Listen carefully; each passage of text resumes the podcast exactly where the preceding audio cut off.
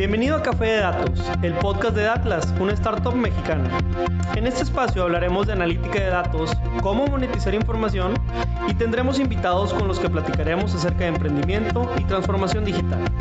Si estás liderando, planeas liderar o participas en una estrategia de transformación digital, Café de Datos es ideal para nutrir tus conocimientos de analítica e inteligencia artificial, conocer los métodos más populares de la industria, obtener nuevas ideas y disfrutar de todas las historias que tenemos para contar. Porque los datos van mejor con café. Arrancamos.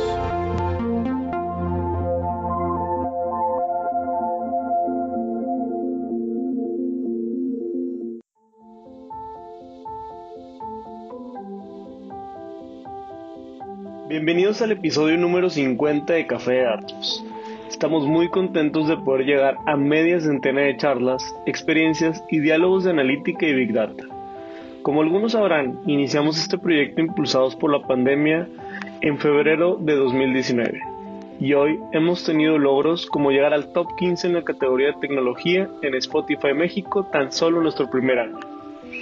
Te agradecemos a ti, a ti que estás escuchando este capítulo y queremos conmemorar este gran episodio con una colaboración que hicimos con nuestros amigos organizadores del evento Data Day. Este es uno de los eventos más importantes en el ámbito de la analítica y Big Data en todo México. Año con año convocan a las y los líderes de industria para mantenernos actualizados en temas relevantes de datos. En este episodio entrevistamos a tres de estos expertos que impartieron conferencias en la edición 2021. Agradecemos al equipo de organización del Data Day que nos dio la apertura para hacer estas grabaciones y nos otorgó algunos pases que obsequiamos en nuestras redes sociales, arroba DatlasMX, mediante algunas dinámicas.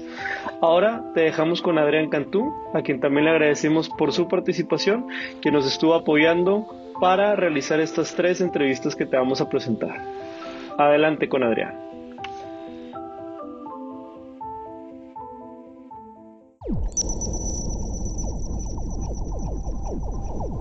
¿Qué tal? Bienvenido al podcast Café de Datos, donde hablaremos de analítica y de transformación digital. Nos encontramos con nuestro amigo Axayacatl Valenzuela Saúd, conferencista de Data Day 2021. Axa, nos gustaría una pequeña cápsula poder platicar de los mensajes más importantes de la charla que diste el día de hoy. Cuéntanos un poco más sobre la charla y de qué trató. Sí, claro. Pues fíjate que la charla trató de cómo almacenar los datos y cómo procesar datos, muy orientado a Big Data, específicamente en, en Azure. Y pues lo que compartí fue un escenario de la vida real este, con un cliente que nos pasó y les comentaba en la sesión que pues ha sido uno de los retos más importantes y más divertidos que he tenido a lo largo de, la carrera. Entonces me, me pareció muy importante compartirlo. ¿no? Ok, perfecto. Este, y de estos temas que seleccionaste, ¿te hubiera gustado como que ampliar un poquito más o, si hubieras tenido el tiempo de platicarnos más durante la conferencia, ¿qué, qué, otros temas hubieras tocado?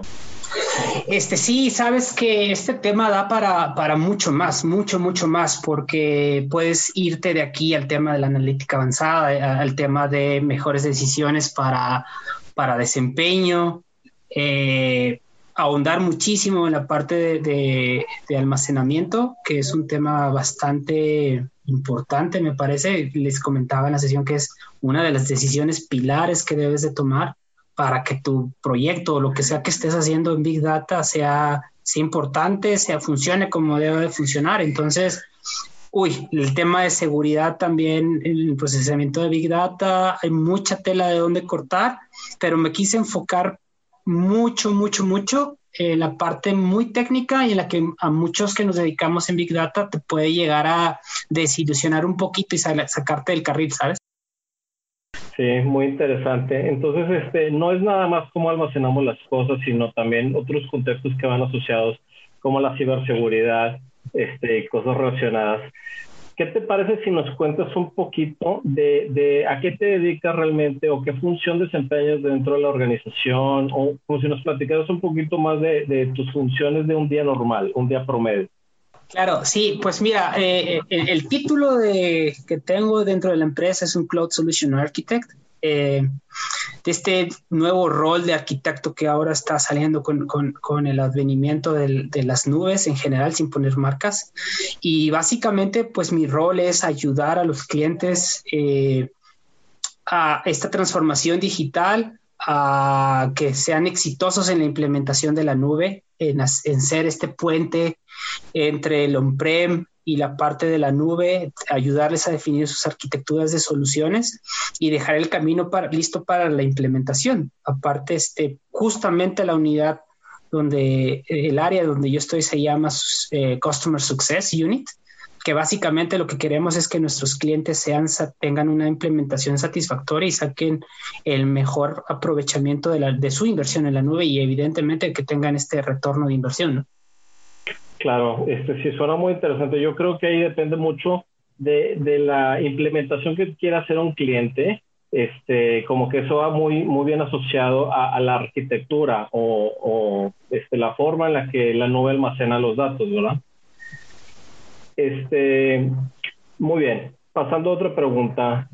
¿Quién crees que sea, este, o, o qué tipo de implementaciones nos podrías dar como una manera de, de un ejemplo este, si quieres algún ejemplo que hayas dado en la conferencia también. Eh, bueno, mira, fíjate que acá en México, que es donde, en la Ciudad de México, donde yo estoy, eh, tenemos varios clientes. Hay uno particularmente que es el SAT, que eh, invierten muchísimo en tecnología por lo que representa. Este, y tratan siempre de seguir como los mejores patrones y en, en términos de seguridad pues evidente es súper, súper importante por el tipo de datos que manejan, eh, la criticidad que estos datos tienen. Entonces yo te diría que en el sector eh, público el SAT está haciendo cosas bastante, bastante interesantes. Este, con muchas tecnologías, sobre todo tecnologías orientadas al open source, eh, tecnologías, algunas son SQL, pero está haciendo este mix eh, de open source con tecnologías que ya conocemos y aparte este mix entre nube clásica, nube, nube, híbrida, nube híbrida, la verdad es que está súper interesante lo que están haciendo ahí dentro. No puedo dar detalles por, evidentemente por temas de confidencialidad, pero es súper, créeme que es súper, súper interesante lo que está haciendo SAP. Sí, y aparte yo creo que si alguien tiene una cantidad de datos enorme en este país, pues probablemente sea el SAT, ¿no? También sería un ejemplo un ejemplo muy importante donde tendremos que aplicar ciertas cuestiones de ciberseguridad, este, de privacidad de datos también.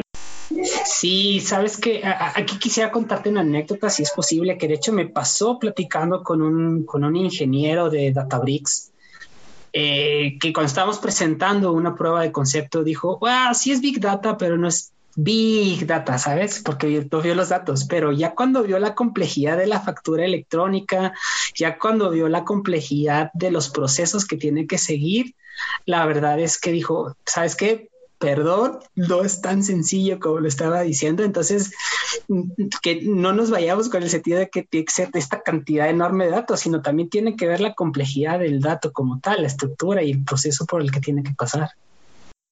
Sí, claro, no es lo mismo este un dato pequeño o muchos datos pequeños que un dato muy complejo que tengan este muchas capas, digamos, dentro de, un data point.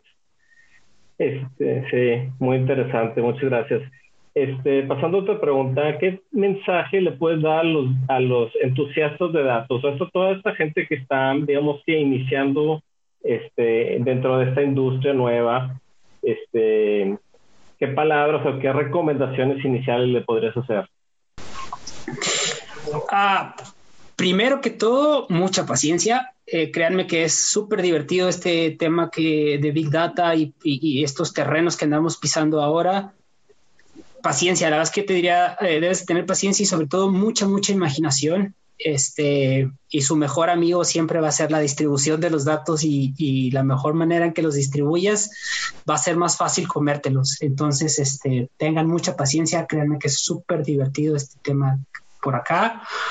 Este, y tecnologías hay muchas. Eh, yo, les diría, enfóquense a un carril, apréndanlo de ahí, ya que están, se sientan seguros, ahora sí vayan eh, segregándose un poquito, porque si no la cantidad de información es muchísima. Entonces, enfocarícense primero en aprender una cosa y después poquito a poquito vamos, vamos avanzando.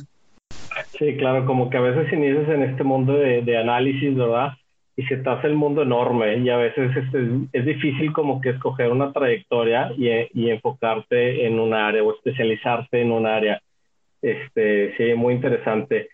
Este, ¿Y a qué te refieres con respecto a, la organización? O sea, es tipo a, cómo la, el gobierno de datos o cómo mantienes los datos en la nube.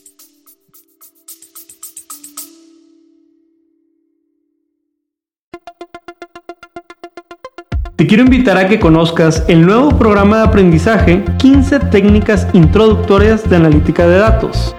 Dentro de la primera generación de Retos Academy, a través de nuestros 14 módulos podrás explorar una amplia variedad de temas que te proporcionarán las habilidades necesarias para triunfar en el análisis de datos.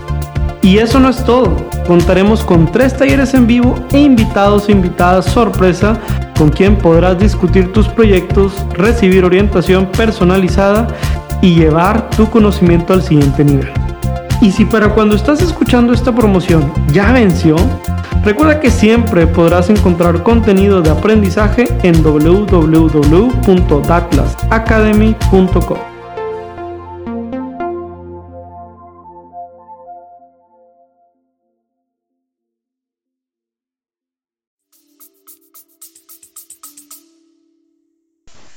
Eh, en, las dos, ¿sabes? En el sentido de cómo lo almacenas, es decir, eh, lo que les platicaba en la charla es, sonaba muy fácil de que tomo mis datos, los aviento al data lake y se acabó, ¿vale? Pero no es cierto. En, realidad tienes que tomar una decisión de si vas a hacer un sharding, si vas a hacer una distribución de tus datos y cómo lo vas a hacer. Les platicaba que no es lo mismo tener tus datos en una cajita que te acepta 10 conexiones a tal vez tenerlos en 10 cajitas que cada esa cajita te da otras 10 conexiones y en realidad estás hablando del mismo dato, simplemente estás teniendo más trabajadores que te pueden dar paralelizar la información por un lado y aparte esa misma estructura tienes que pensarla tan bien porque a la larga es la que tienes que estar administrando y que vas a gobernar. Entonces, si tienes un desorden en el momento en que estás, desde que estás creando tu data, desde que estás generando tus, fuentes de datos, pues a la larga vas a tener un mega problema con el tema de la gobernanza y el gobierno, ¿no? Hablando técnicamente del gobierno, porque otra de las de los temas que se tienen que tratar a fondo es pues la estrategia de datos que tienes a nivel organizacional, porque no solamente son las tecnologías y, las herramientas que te ayudan a tener la, el gobierno, sino es cómo trasladas esto a tus diferentes áreas, cómo haces que la organización como tal entienda la importancia de la seguridad del dato y el valor que esto te va a dar, ¿no? No, solo en términos de seguridad, sino el valor de negocio que te va a tener un gobierno de datos, ¿no? Que esa es otra conversación completamente diferente, pero yo me refería desde que guardas técnicamente o físicamente tus datos y que eso te lleva a tener una buena organización, te lleva a tener una buena, eh, un buen gobierno de datos, ¿no? O te facilita tener un gobierno de datos. Sí, claro, a veces se presenta la situación donde dentro de la misma organización, cada departamento o cada área este, tiene la misma información, pero este, digamos que guardada de manera distinta con un distinto gobierno de datos y a veces se, se complica mucho como que la comunicación o el utilizar la misma, el mismo tipo de datos. Sí, sí, sí. Eh, sí, fíjate, algo que me pasó, si se puede, eh, es que estábamos en una empresa con un cliente que tenía en términos de arquitectura, tenía todos los componentes de una arquitectura moderna de Data Warehouse, incluido el gobierno de datos. Y tenía las herramientas y tenía todo. El problema es que cuando lo puso a la disposición de las áreas usuarias, el área usuaria dijo, ¿qué es esto? Está súper complicado, no sé de qué me estás hablando y yo me sigo con mi Excel.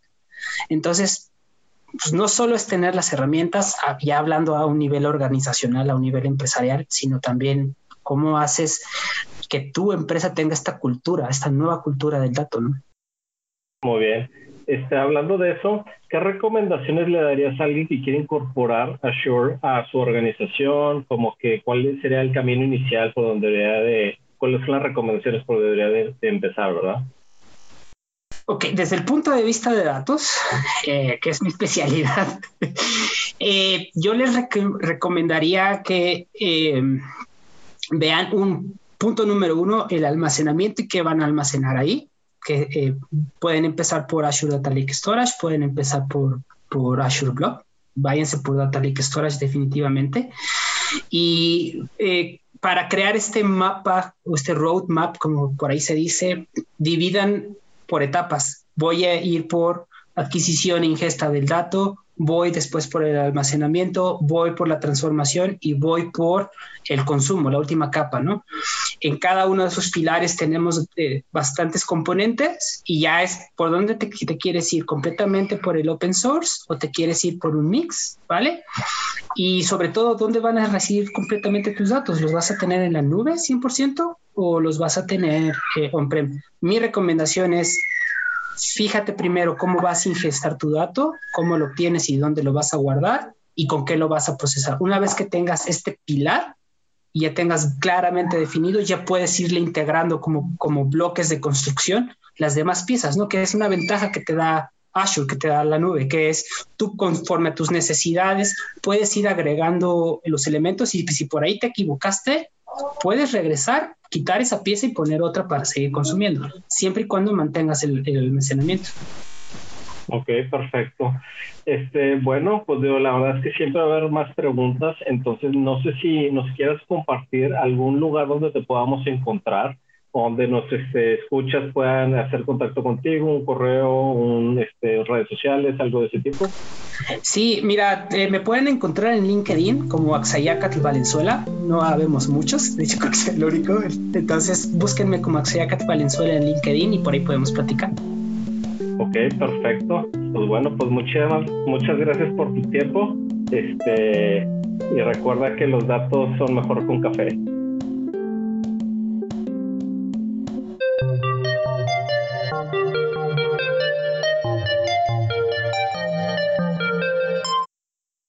Esperemos que estés disfrutando de este capítulo que diseñamos especialmente para ti.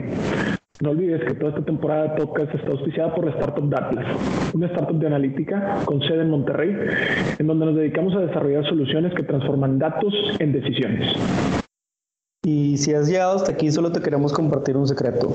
Próximamente lanzaremos una nueva iniciativa, Atlas Academy, en donde estaremos gratuitamente compartiendo un par de cursos y módulos sobre cómo realizar análisis. Así que síguenos en este programa para ser de los primeros y las primeras en utilizarlo. Continuamos con el programa. Gracias.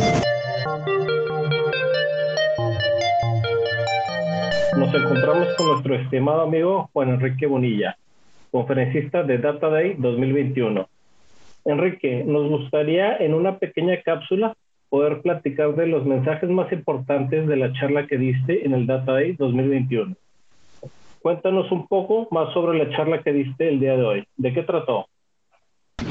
Eh, hola Adrián, este, mucho gusto, eh, muchas gracias por invitarme. Eh, mi plática sobre todo fue enfocada al estudio de imágenes satelitales con la particularidad de, de, usar la herramienta Google Earth Engine. lo que dije desde el principio de la presentación es que Google Earth Engine representa cómo, cómo actualmente se está dirigiendo o hacia qué rumbo se está dirigiendo el análisis de imágenes satelitales. O sea, ya no es cuestión de hacer tu imagen, eh, tu análisis de imagen por imagen o con en tu computadora local que se tardaría años en poder analizar una eh, computadora este, una colección completa de imágenes satelitales. Esto ya va orientado hacia poder utilizar los servidores de Google, en particular en este caso de la plataforma, y usar eh, y hacer machine learning o tus técnicas favoritas con ahora sí con el poder necesario para hacerlas. Y solo eh, cabe aclarar que eh, mi interés en esta plática fue tratar de que conocieran las tecnologías en general actuales y no que se casaran solamente con Google Earth Engine. O sea, era necesario entenderlo, pero lo más importante era entender cómo las tecnologías avanzan actualmente. Ok, este, y el cambio ha sido muy grande con respecto a, digamos que ejecutar este tipo de, programas dentro de tu computadora este, propia, como ya en un sistema de computación distribuido. Sí, este, particularmente eh, vengo de, tener un poco las dos experiencias. Eh, en mi trabajo anterior, eh, digamos, porque pues en mi trabajo anterior no era una asociación, ahorita estoy en una organización no gubernamental, anteriormente estaba en una organización comercial y pues en las organizaciones comerciales este tipo de herramientas que son gratuitas de Google Earth Engine no está pensado en usarse al menos que pagues por ella. Este, y, y pues yo hacía todos los análisis a, pues a mano, ¿no? y, o sea, bueno, también los hago, eh, eh, digamos, con computadora, pero mi computadora local. Y sí, tú, o sea, sobre todo sentir la diferencia en la curva de aprendizaje. O sea, aunque tal vez podría llegar a, alcanzar lo mismo, ahorita con estas herramientas, estas nuevas tecnologías, en dos meses avancé mucho más en aprender a usar herramientas y técnicas modernas que lo que pude avanzar en mi empresa anterior, eh, porque no, y no porque fuera para no, antes a todo lo contrario, ahí aprendí muchísimo, o sea, más bien es por las limitaciones que me permitía trabajar en una sola computadora, o sea, ahí tenía que enfocar mi tiempo en, en la parte ingenieril sobre todo y todo el equipo de datos anteriores se enfocaba más en la ingeniería, aquí la ingeniería estaba resuelto, entonces yo directamente ya podía enfocarme a analíticas avanzadas. Ok, perfecto, suena muy interesante.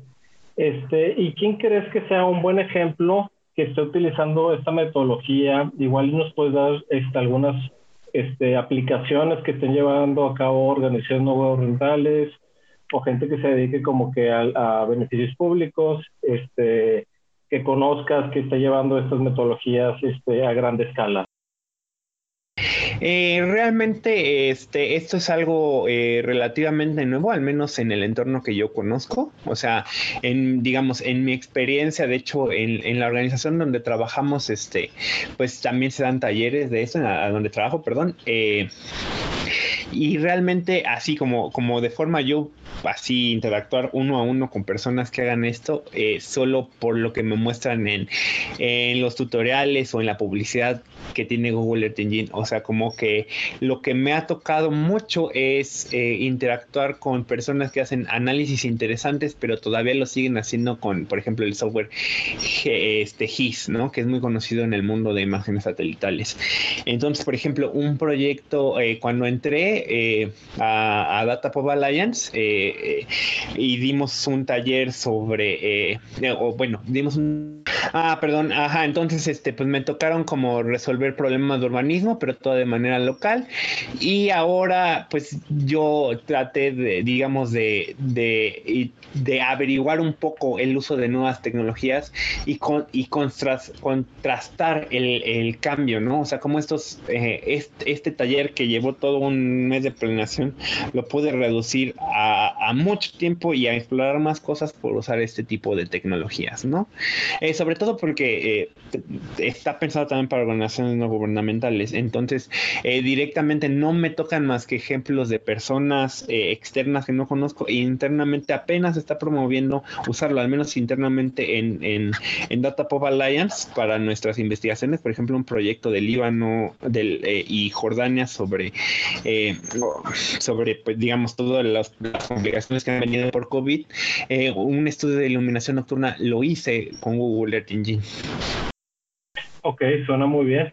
Este, sí estamos viendo ahorita en el taller, en la conferencia que diste, cómo ese proyecto de iluminación nocturna tiene como que una equivalencia con el desarrollo de un país igual y socioeconómico en el, en el, este, la eh, no sé si nos puedas mencionar un poquito más de eso, como que la relación que podamos, este, o la conclusión que podemos extraer de ese tipo de análisis.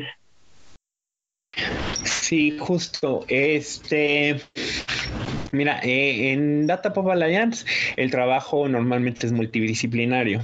Eh, contamos con personas eh, de todo el mundo con expertices distintos. En particular, para iluminación nocturna, aunque yo tengo el expertise, este, digamos, de software de imágenes satelitales, el que tenía el expertise económico es un economista de de otra parte del mundo, ¿no? Entonces él sugirió esto, o sea, esta idea de, un, paper que es muy conocido entre, digamos, este, indicadores de desarrollo, de cómo eh, el PIB se puede aproximar por eh, estas variables de iluminación nocturna. O sea, porque, eh, digamos, si yo estoy si yo estoy teniendo o sea, menos empresas y estoy teniendo menos este eh, actividad, si estoy teniendo, o sea, si ya no tengo gastos para salir a comprar súper y mejor solo me quedo en mi casa, etcétera, pues la iluminación va bajando, ¿no? O sea, por ejemplo, en el confinamiento de COVID es una forma muy obvia de pensarlo, la gente ya no está yendo a las oficinas, se está quedando en sus casas, ¿no? Eh, y a lo mejor usando menos recursos, ya no está consumiendo en los restaurantes de alrededor, entonces cierran, eh, etcétera. Entonces, pues toda esta iluminación se, se apaga y hay estudios que muestran la correlación positiva que tienen estas actividades económicas. Entonces, si yo monitoreo la actividad económica de hace un año y la comparo con la de ahorita, puedo tener como una idea de, de qué está pasando, si se disminuyó, no se disminuyó, incluso hacia dónde se movieron la iluminación, ¿no? Eh, hice, eh, originalmente iba a hacerlo para México, pero el, el, en, el ejemplo que mostré en el taller era para Líbano, pero originalmente lo tenía para México y es porque este, aquí no se muestra una reducción. Eh, digo, es un análisis muy simplificado y no se pueden este, sacar conclusiones duras, pero sí se podía ver al menos una idea de que se estaba desplazando la iluminación. O sea, no solo había una disminución, sino la zona donde ahorita se veía más iluminación no era la misma que la del año pasado. Entonces esto habla de desplazamiento, por ejemplo. O sea, eh, no es un resultado eh, eh, de conclu o sea, que lleva una conclusión exacta, pero sí este, nos da idea de por dónde explorar. Claro, ya después con esa información ya puedes llegar a otras conclusiones o puedes incorporar otro tipo de, de análisis. Imagino que también tiene que ver mucho con lo que es el crecimiento de la mancha urbana, este, que puede representarse también en lo que es este, la iluminación nocturna. Este, otra pregunta que me gustaría hacerte es, a toda, esta, a toda la gente que nos podrá estar escuchando, que esté interesada en ese tipo de, digamos que trayectorias, donde puedan este, llevar a cabo su propio análisis o introducirse, meter los pies al agua con respecto a este mundo, ¿qué te gustaría decirles o qué, qué recomendaciones iniciales este, te gustaría hacer a la gente que está empezando este, o que esté interesada este, en llevar este tipo de, de, disciplinas?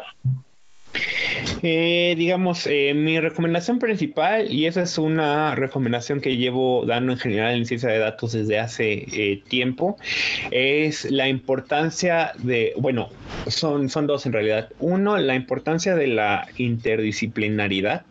Este, desgraciadamente, uno de los males que muchos matemáticos tenemos o que me ha tocado observar en, compañeros, incluso eh, mío, es que normalmente tiendes a, hacer un poquito, eh, a ponerte en un pedestal de, ah, yo sé matemáticas, sé todo, ¿no? Y en realidad es que en el mundo de la ciencia de sobre todo, es súper importante escuchar a, la gente que sabe del fenómeno. O sea, hay gente eh, que estudia, por ejemplo, los el sociología, que estudia química o de, la atmósfera, o sea, gente que estudia agricultura, ¿no? O sea, a veces un agricultor que mucho, que muchas personas de la academia podría pensar como, ah, ¿qué sabe? Pues en realidad sabe mucho más del campo de lo que yo como matemático puedo saber. Y la importancia de escucharlos para no caer uno en errores, este, digamos, de entendimiento del fenómeno, o sea, como limpiar los datos, de que se puede observar fuego, de que se puede observar algo económico enmascarado, y en más importante, eh, en sesgo, ¿no? O sea, es, los datos eh, de imágenes satelitales eh, muchas veces pueden involucrar sesgo, ¿no? O sea, por ejemplo, como mencioné en la plática, las nubes normalmente impiden observar lugares y hay, y hay ciertas zonas o ciertos países que siempre están rodeados por nubes, ¿no?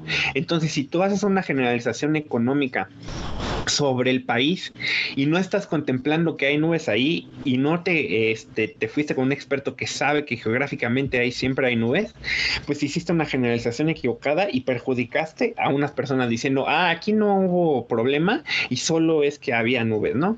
Y segundo, además de la interdisciplinaridad, es la importancia, que esto es algo que ha avanzado muy bien en ciencias sociales y es la importancia de no solo estudiar numeritos, o sea, tienes que estudiar el fenómeno y considerar todas las implicaciones éticas y, no solo eh, lógicamente, ¿no? O sea, de nuevo, yo podría pensar muy bien en, ah, se me ocurre este, por ejemplo, con, con estos este, famosos eh, algoritmos que discriminan, ¿no? A mí como matemático se me puede escribir lógicamente algo, ¿no? Pero hay un eh, sociólogo, un humanista que sabe qué tipo de discriminaciones existen y escucharlos, o sea, escucharlos, o sea, es muy importante la, la, la, ya no solo fijarnos en numeritos y colaborar con más gente. Claro, sí, muy importante formar equipos multidisciplinarios para que se vea, se vea reflejado en nuestro trabajo todo ese tipo de cuestiones donde a veces podemos como que enfocarnos nada más en los números este, pero tener esos filtros necesarios, ¿verdad? Para poder este, llevar a cabo un, trabajo, digamos que ético o moral, donde no discriminemos a cierto grupo de personas. Este, pues perfecto. Muchísimas gracias, Enrique. Por último, quería preguntarte si nos puedes pasar tus redes sociales o algún lugar donde te podamos contactar, donde podamos saber más de tu trabajo, este, para, para que el público escuche de ti. Sí, justo, este, o sea, digamos, eh, como mi como yo, como, como Enrique, me pueden buscar en LinkedIn, así aparezco como Enrique Bonilla. Este, o si, ven el, este, si, si ven el video, pues por la imagen pueden saber quién soy. Este, y no confundirse con otro Enrique Bonilla, porque hay muchos, o sea, hasta hay un este director de, de fútbol, perdón, no sé mucho fútbol, que también se llama Enrique Bonilla, entonces no me vayan a confundir. Este, es mi principal fuente, ya que, o sea, no tengo Twitter y Facebook y Instagram lo uso de manera personal o para otras cosas. Y en académico, sobre todo, eh, recomiendo que entren a la página de datapopalliance.org. Este, ahí tienen un mail de contacto de trabajo y además, este, como, o sea, es una organización gubernamental y tratamos de publicar muchos de los avances que hacemos eh, en distintos estudios, o sea, del COVID, de imágenes, y tiene ahí este la página, mi, mi correo ligado este para si me quieren, o sea, si quieren contactar para un proyecto de organización no gubernamental, si quieren colaborar con nosotros, este son mis dos este, fuentes principales o LinkedIn o váyanse a datapopalliance.org. Perfecto, muchas gracias. Como quiera ponemos este, esos datos en las notas del podcast para que la gente no batalle mucho en encontrarte. Muchas gracias por tu tiempo, Enrique. A ti, muchas gracias.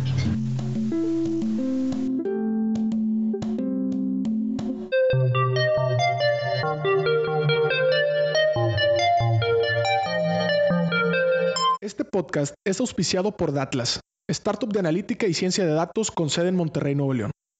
¿Sabías que tenemos un marketplace de datos y APIs donde puedes generar dinero?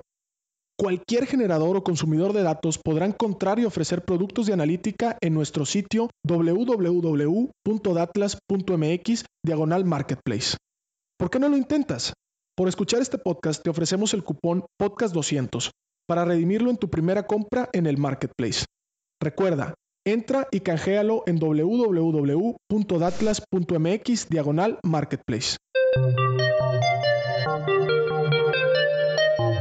Nos encontramos con nuestra estimada amiga Bárbara Gaspar, conferencista de Data Day 2021. Bárbara, ¿nos puedes platicar un poco de ti? Claro, muchas gracias por la invitación y por el espacio. Yo soy Bárbara Gaspar, Actualmente estoy terminando mi carrera en economía de la UNAM y soy estudiante del programa de distancia de ingeniería en software en la Universidad de Lille de, de Francia.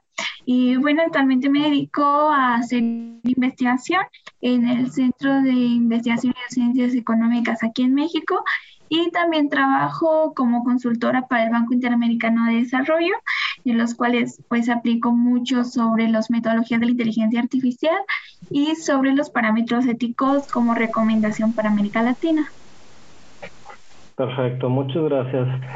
Este, ¿Nos podrías platicar un poquito acerca de la, de la charla o del tema que tocaste en la conferencia Sí, claro. Bueno, justamente la investigación que se presentó en esta conferencia nació como fruto de una necesidad eh, constante en América Latina que no solamente está guiado con los procesos de la inteligencia artificial, sino que engloba muchos elementos como los que relacionan la ciencia ciudadana, el gobierno abierto, eh, la digitalización de la economía y de los procesos sociales en general. Y uno de los más importantes que hoy en día están marcando un cambio relevante en la relación que tienen las personas con los gobiernos y a nivel internacional actualmente la pandemia, que es la inteligencia artificial. Y justamente eh, identificamos dentro de esta investigación que hubo un hueco que persiste no solamente de forma legal, sino de comunicación social dentro de los procesos de inteligencia artificial que se han desarrollado para plantear algunos algunas metodologías para poder reducir los contagios de COVID-19. Entre estos identificamos algunas metodologías como las que tiene Japón o como las que tiene Corea, en los cuales te identifica automáticamente por medio de tu teléfono móvil. Este, y a partir de ahí lleva un registro de tus movimientos. Y cuando nosotros analizamos un poco sobre esto, ya no solamente nos vamos hacia el aspecto que tiene la privacidad de los datos, sino sobre todo cuál es el fin último que tiene el aprovechamiento de estos datos. Entonces, identificar cuáles son los parámetros éticos no implica que nos volvamos filosóficos y al mismo tiempo seamos este, personas que sepan mucho de computación o personas que a la vez programemos como casi como ya cuadradamente, sino que implica justamente esta multidisciplinariedad que debe de tener una estrategia tan complicada como la inteligencia artificial. Entonces, justamente lo que se busca es plantear esta línea de acción entre la cual no solamente puedes tener un algoritmo de inteligencia artificial sofisticado, sino que a la vez este puede integrarse con la sociedad de forma adecuada para cumplir su objetivo final, que es mejorar la calidad de vida de las personas. Además, se partió de una premisa de que la inteligencia artificial ya no tiene nada de artificial, sino que es más inteligente y está formada justamente por una inteligencia colectiva que se está formando como una defensa para la salida de la crisis por COVID-19. Entonces, entre los principales planteamientos que se, da, que se dieron en la conferencia fue justamente un breve decálogo de recomendaciones que si bien aún se están formulando a nivel regional y a nivel mundial porque aún no se, no se cuenta con un marco regulatorio, encontramos que el hecho de generar una mayor participación social en la toma de decisiones públicas a nivel general eh, nos puede ayudar no solamente a integrar la ética en la inteligencia artificial, sino en el quehacer cotidiano de las instituciones y del sector público y privado que engloba esta salida de la crisis. Entonces, creo que un poco, en resumidas palabras, ese fue nuestro, nuestro punto fundamental para comunicar a las personas en que la ética ya no es solamente un parámetro filosófico, sino es un patronaje regulatorio y sobre todo de transparencia para integrar a los gobiernos y a todas las instituciones que engloban como esta condición de incertidumbre. Perfecto. Este, cuando, cuando nos diste este ejemplo de, por ejemplo, de lo del COVID con, con otros este, gobiernos, parte de ese proceso que han llevado otros gobiernos e incluso México es la generación de datos. Entonces, ¿qué tantos datos generamos al día? ¿A quién le sirven esos datos? ¿Hay algún mecanismo donde tenga que haber filtros de ética en la captura de esos datos? ¿Quién es el responsable, aparte del marco regulatorio? Este, o sea, si la compañía que está recopilando o, el usuario, este, no sé si nos puedes platicar un poquito más de eso. Claro, este, es una pregunta muy interesante porque hoy en día las comparaciones internacionales resultan fundamentales para crear este acuerdo de ética.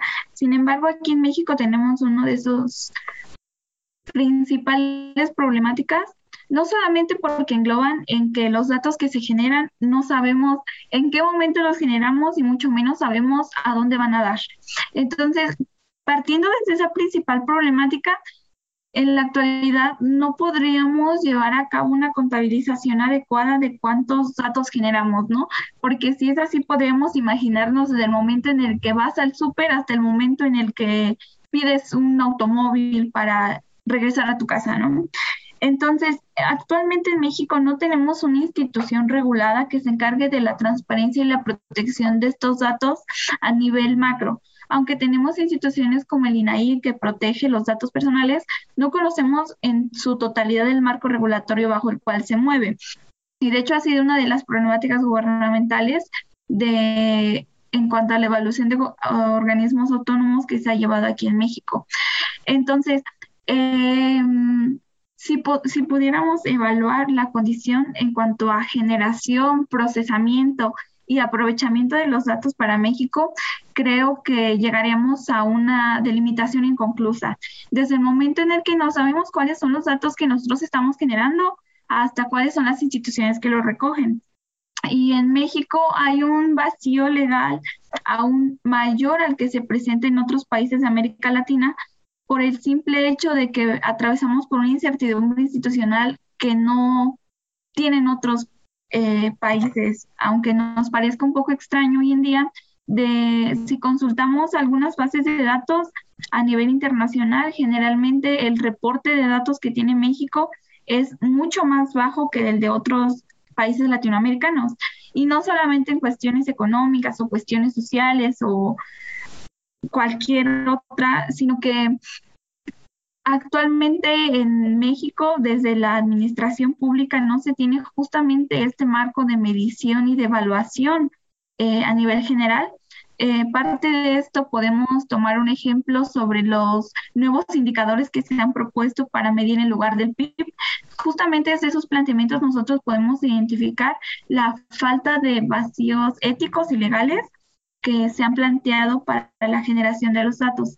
Entonces, si yo pudiera definir o delimitar como tal para, para México, creo que es uno de los países más atrasados en, en, cuestión de ética y sobre todo de inteligencia artificial y que justamente ha marcado mucho de nuestra pobre respuesta que hemos tenido al COVID-19. Y si tomamos incluso otro ejemplo, este, podríamos verlo con el caso de las vacunas. Actualmente no tenemos registros adecuados de cuántas personas se han vacunado, si se está cumpliendo realmente la periodicidad de las vacunas que se han brindado y sobre todo, este, qué tan protegidos están los datos de las personas que realizaron los registros para vacunarse. Entonces, creo que sí, en general México está muy atrasado este, en cuanto a la regulación de la protección de los datos y aparte que mantiene un sesgo. Cuando nosotros hablamos de, de ética en en inteligencia artificial aquí en México, solamente podríamos decir, ah, sí, este, protegen mis datos, no saben quién soy, bla. Pero este, esta transdisciplinaridad de la, de la ética y la inteligencia artificial ha llegado a tocar temas como qué tanto se comunican estos algoritmos y qué capacidad tienen en realidad para generar calidad de vida. Entonces, creo que eso responde un poco sobre lo que me comenta. Sí, bastante. Este, y también me lleva a la siguiente pregunta. Mencionaste ahí que, por ejemplo, a veces no existe la transparencia en, en cuestión a, quién está cuidando los datos, dónde se recopilaron, este, cuáles son los mecanismos de seguridad en esos datos, si están o no relacionados a mí o nada más son metadatos. Entonces, eso me lleva a lo que es la inteligencia artificial y la transparencia. Y la transparencia no nada más con respecto a los datos, sino a veces los mecanismos que llevamos con, con, esos datos, ¿verdad? Se trata de construir algo, se trata de construir una inteligencia que toma algún momento decisiones. Entonces también es la transparencia en sí de los datos, pero de lo que hacemos con los datos, o sea, esa, esa programación o esos códigos que a veces hacemos para llegar a tomar decisiones, ¿verdad? A veces le decimos lo que es la, la caja negra o la black box, que a veces nada más le metemos datos y, y pues salen resultados y a veces no entendemos muy bien. Pero ¿qué pasa cuando esos datos están sesgados porque la manera en que se recopilaron o se juntaron, ¿verdad? Pues tiene algún sesgo de por medio. Entonces, no sé si nos puedes este, platicar un poquito de eso. Sí, este, bueno, con lo que respecta a la inteligencia artificial y la transparencia, hay mucho camino por recorrer y esto que mencionas al final eh, sobre los sesgos que mantienen estos algoritmos es algo que en México se tiene muy presente y se ha comprobado con algunas este, mecanismos de bolsas de trabajo de instituciones públicas en los cuales el algoritmo que se formula tiene un sesgo de género para las postulaciones. Entonces, eso podríamos decir que no tiene nada que ver con la transparencia y que tiene que ver con otras desigualdades estructurales que mantiene México. Pero justamente en eso radica esta integración de la inteligencia artificial y la ética. El hecho de que estos mecanismos se puedan integrar y que nos han demostrado que tienen la capacidad de integrarse en todos los aspectos de nuestra vida, ¿no?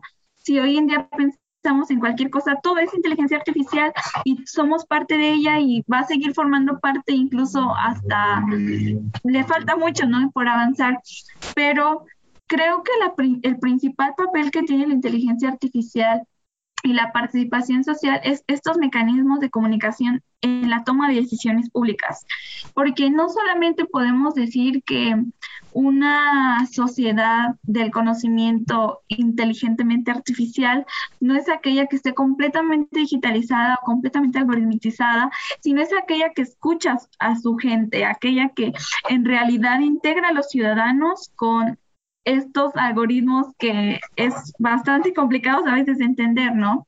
Entonces, su papel fundamental justamente es hacer más cercanos estos, estos dos eslabones de la sociedad que parecen a veces tan lejanos.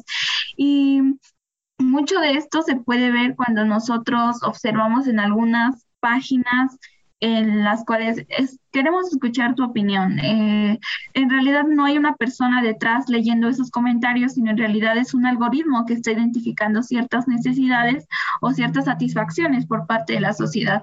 Ahí nosotros tenemos un compromiso fuerte en justamente alentar este esta participación dentro de esos mecanismos, dentro de los mecanismos votantes, o en la participación que se puede tener a veces por redes sociales, porque al final de cuentas también es inteligencia artificial. Y creo que el impulso que más se requiere es justamente esta, este mecanismo de comunicación que fomente confianza de, para, hacia estos mecanismos. Y esto es, es, muy complicado justamente de resolver y es por ello que muchas instituciones están centradas en esto, pero lo que más se puede hacer es este, no decir yo quiero más inteligencia artificial, quiero más computadoras, quiero más algoritmos, bla, bla, bla, sino lo importante que se integra ahorita es hacer que eso se acerquen a las personas. Y no necesitamos cosas tan sofisticadas, sino que a veces podemos hacer alguna encuesta telefónica y eso va fomentando transparencia y va fomentando también el hecho de que las personas se sientan como más cercanas, ¿no? Entonces creo que en cuestiones de transparencia, el hecho de ir creando mecanismos como de comunicación y de evaluación constante con las personas, creo que puede ser la guía no solamente hacia la transparencia, sino hacia el gobierno abierto, sino hacia la ciencia ciudadana, y una inteligencia colectiva más que una inteligencia artificial en nuestro país. Claro, suena excelente, muchas gracias. Este, lo que me lleva a la siguiente pregunta. Cuando has dado muchos ejemplos y muchos usos de la, de la inteligencia artificial, pero con respecto a la inteligencia artificial y el gobierno, ¿cuál crees que debería ser el rol principal del gobierno? Ya sea formar un marco regulatorio este, estricto o innovar en inteligencia artificial por sí mismos o desarrollar mecanismos para que la iniciativa privada y el gobierno puedan entre los dos llegar a un marco regulatorio, ¿cuál crees que se debería de ser, este, digamos que la parte del gobierno en la inteligencia artificial? Este, pues yo creo que en el momento en el que estamos ahorita, eh, de emergencia e incertidumbre generalizada, yo creo que ya no, ya no hay espacio a que una cosa sea extensión de la otra, sino que todo es una simultaneidad. Y claro ejemplo de esto ha sido el modelo de inteligencia artificial que tenemos actualmente, ¿no? Que este, los gobiernos están tan, tan interesados en hacer este crecimiento de una inteligencia artificial de forma exponencial y que se les sea reconocido internacionalmente por tener el sistema más digitalizado, más inteligente, pero ninguno de los que se han, han llevado este modelo ahorita se han caracterizado por ser éticos y por ser inteligentes, ¿no? Entonces, yo creo que hoy en día el gobierno tiene el papel, sí, de crear este marco regulatorio, pero con efectos multiplicativos. Eso quiere decir que cuando tú integras un sistema eh, de inteligencia artificial desde un inicio que ahorita quiero que crezca y después quiero que sea ético, obviamente eso va a crear una cadena de desigualdades estructurales y de errores como los que se han cometido en la actualidad. Entonces yo creo que el, papel que tiene el gobierno ahorita es el de crear asociaciones público-privadas que le permitan tener la capacidad de desarrollar sistemas de inteligencia artificial adecuados, sofisticados y sobre todo que logren una innovación que beneficie la calidad de vida de las personas, pero que a la vez junto con la sociedad se genere un, acuerdo social e institucional que dé apertura a estos espacios éticos y de democracia que son los que necesitan ya justamente esta inteligencia artificial. Entonces, se, se, han planteado muchas estrategias a nivel internacional, pero yo creo que el hecho de marcar esta simultaneidad en, en estas acciones yo creo que no solamente nos puede decir, ayudar a decir que ya este, somos este, de la cuarta transformación o de la cuarta revolución industrial, sino que estamos ya encaminados hacia una agenda del desarrollo que, que pues en realidad es, es nuestro objetivo final, ¿no? Entonces, yo creo que es la simultaneidad de estas acciones lo que nos va a ayudar a que estos esquemas se desarrollen adecuadamente. Perfecto, muchas gracias. Durante tu conferencia mencionaste una palabra, infodemia. ¿Y cuál es su relación con la inteligencia artificial y con el coronavirus? No sé si nos puedes hablar un poquito de eso.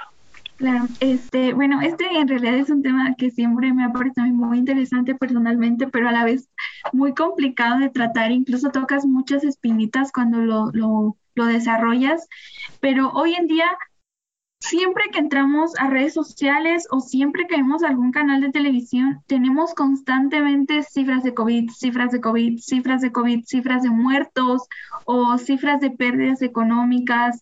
Y, y eso podríamos decir desde dos diferentes trincheras, ¿no? Qué bueno que se están acercando esas cifras a nosotros, pero el punto más negativo que tiene eso es que ¿cuántos de nosotros en realidad entendemos la magnitud de esas cifras que estamos observando o de esos datos o de esa noticia de que este, ya se cerró un acuerdo comercial o de que a partir de ahorita las remesas. Y esto va ligado con diferentes brechas educativas y brechas digitales que atraviesa América Latina y en especial México, pero si lo queremos tocar en este aspecto que se liga con la inteligencia artificial, muchos de nosotros en realidad no conocemos cómo se están desarrollando las decisiones de política pública que están ayudando a llevar esta pandemia a, nivel regional, ¿no? Entonces, el poder relacionar estos, estos tres, eh, no sé si decirlos problemáticas, fenómenos o soluciones, eh, podremos llevarlo como una cadenita. La infodemia es esta cantidad excesiva de datos erróneos que que se llevan en torno a algún fenómeno genérico, en este caso la pandemia por COVID-19. Entonces, una cantidad eh, masiva de personas que están eh, desinformadas sobre este tema es a lo que nosotros conocemos como infodemia. Por otro lado, la inteligencia artificial ha sido uno de los elementos que se han llevado actualmente que ha, favorecido de forma negativa que este fenómeno de la infodemia se acrecente, porque muchos de estos mecanismos y de estos algoritmos han estado concentrados en un grupo de científicos eh, que no sabemos sus nombres y que pensamos que con las personas que salen a representar en una conferencia matutina ya sabemos quiénes representan todo ese marco de toma de decisiones, pero no es así. Entonces, eh, estas decisiones que se han llevado a cabo, pues no las conocemos y creemos muchos de nosotros que inteligencia artificial en el COVID-19 quiere decir que robots van a venir a eh, esparcirnos cloro para poder este, no, infectarnos, ¿no? Entonces, ahorita que nosotros conocemos un poco del tema, podría parecer gracioso y a mí siempre me parece muy chistoso, pero es lamentable cuando en realidad te acercas a sectores de la población que lo creen y que lo, y que lo consideran un mantra incluso, ¿no? Incluso actualmente, si nos acercamos a los sectores informales de la economía, más de un 60% sigue sin creer en el COVID, ¿no? Entonces, e, en ese momento, no solamente ya decimos, no somos ni siquiera este, inteligentes socialmente hablando, ¿cómo hacerlo artificialmente hablando, no? Entonces, el poder integrar en este momento mecanismos de inteligencia artificial para mejorar la comunicación y la cercanía con la población, no solamente nos puede ayudar a atacar todos esos esas informaciones negativas que se comparten a través de las redes sociales y de cadenas de WhatsApp y de grupos de Facebook, em, sino que también podemos hacer que las personas formen parte de estos procesos. Y ahí ya no solamente entra este, la ingeniería en software o algo parecido, sino entra ya parámetros educativos, de ciencia ciudadana, de democratización del conocimiento. Entonces, la inteligencia artificial funge ese papel importante entre la cercanía, como lo comentábamos anteriormente, no solamente de información, sino también de mecanismos de participación, porque no es lo mismo ver todo en las noticias y estar cargado de un chorro de información a poder aplicar esa información en decisiones personales. Eh, y el poder comprender todos esos datos no solamente te va a decir, no voy a salir de vacaciones en Semana Santa porque eh, a nivel macro estamos muy mal, sino que también nos puede ayudar a tomar algunas decisiones a nivel económicas personales, ¿no? Podríamos saber que una caída de más del 10% del PIB para México implicaría que yo podría perder mi trabajo, ¿no? Entonces, eh, esta cadenita eh, que ha representado actualmente desigualdades y desbalances puede significar, eh, si se aplican éticamente, una oportunidad de democratización del conocimiento y de democratización de soluciones. Entonces, por eso que tienen como una cadenita ahí relacionada. Perfecto, muchas gracias. yo creo que podemos seguir hablando de eso todo el día, ¿verdad? Ya para mucho. Pero por cuestiones de tiempo, yo creo que podemos empezar este, a concluir un poquito la, la plática. Este, me gustaría preguntarte cuáles son las recomendaciones que le quieras dar a alguien que quiera hacer uso de la inteligencia artificial de manera ética.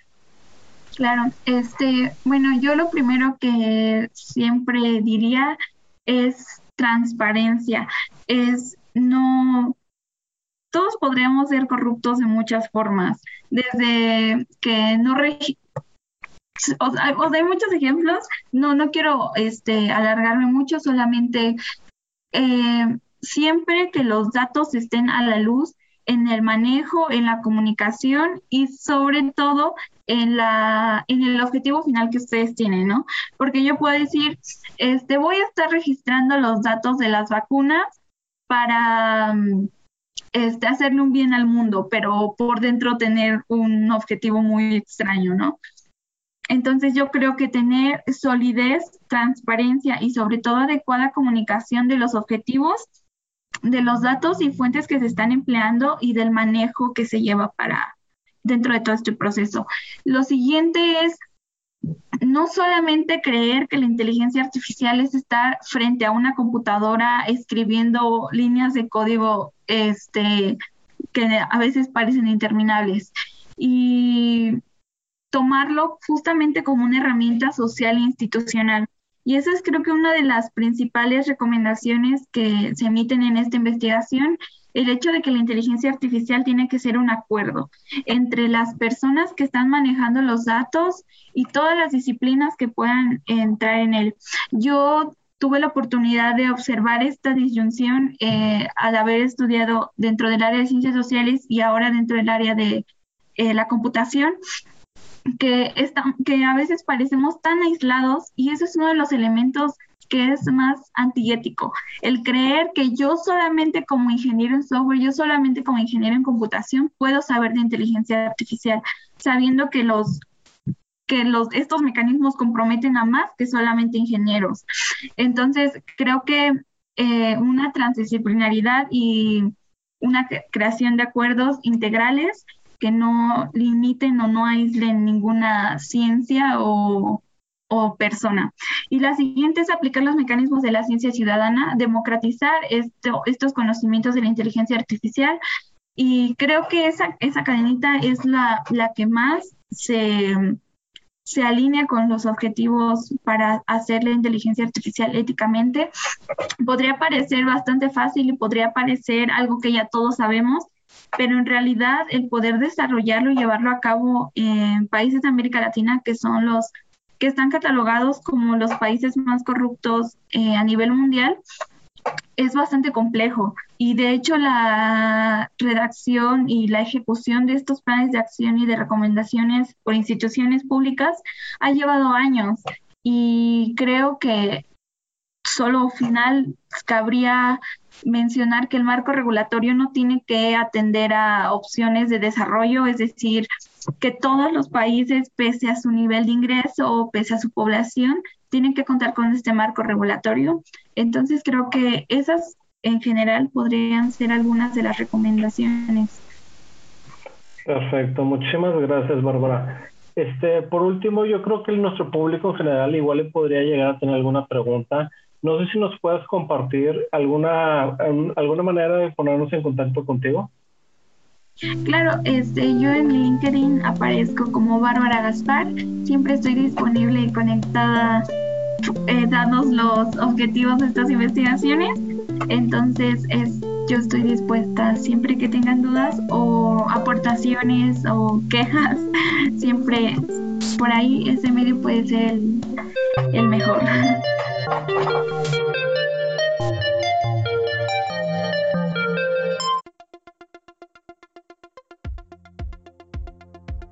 Hasta aquí el podcast de hoy.